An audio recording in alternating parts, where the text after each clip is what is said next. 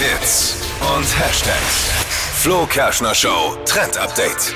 Ja, der Sommer ist definitiv durch, aber eins unserer Lieblingsgetränke können wir mit in die kalte Jahreszeit nehmen, nämlich Aperol. Ich liebe das. Und dieses Mal aber hot.